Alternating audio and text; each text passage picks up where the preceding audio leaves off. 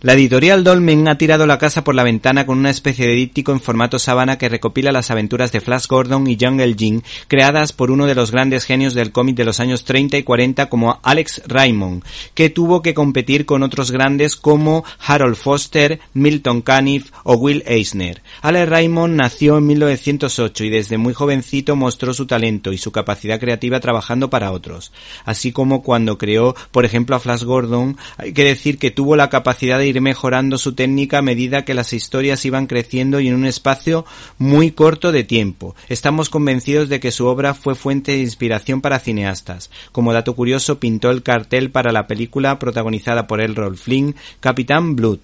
Como decíamos, este ejemplar recoge las aventuras por un lado de Jungle Jin en la selva, que hay que entenderlas dentro de un contexto, el de los años 30, porque utilizan un lenguaje políticamente muy incorrecto y aunque el protagonista tiene un amigo negro, puede... ¿Te está gustando este episodio?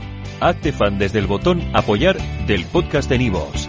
Elige tu aportación y podrás escuchar este y el resto de sus episodios extra. Además, ayudarás a su productor a seguir creando contenido con la misma pasión y dedicación.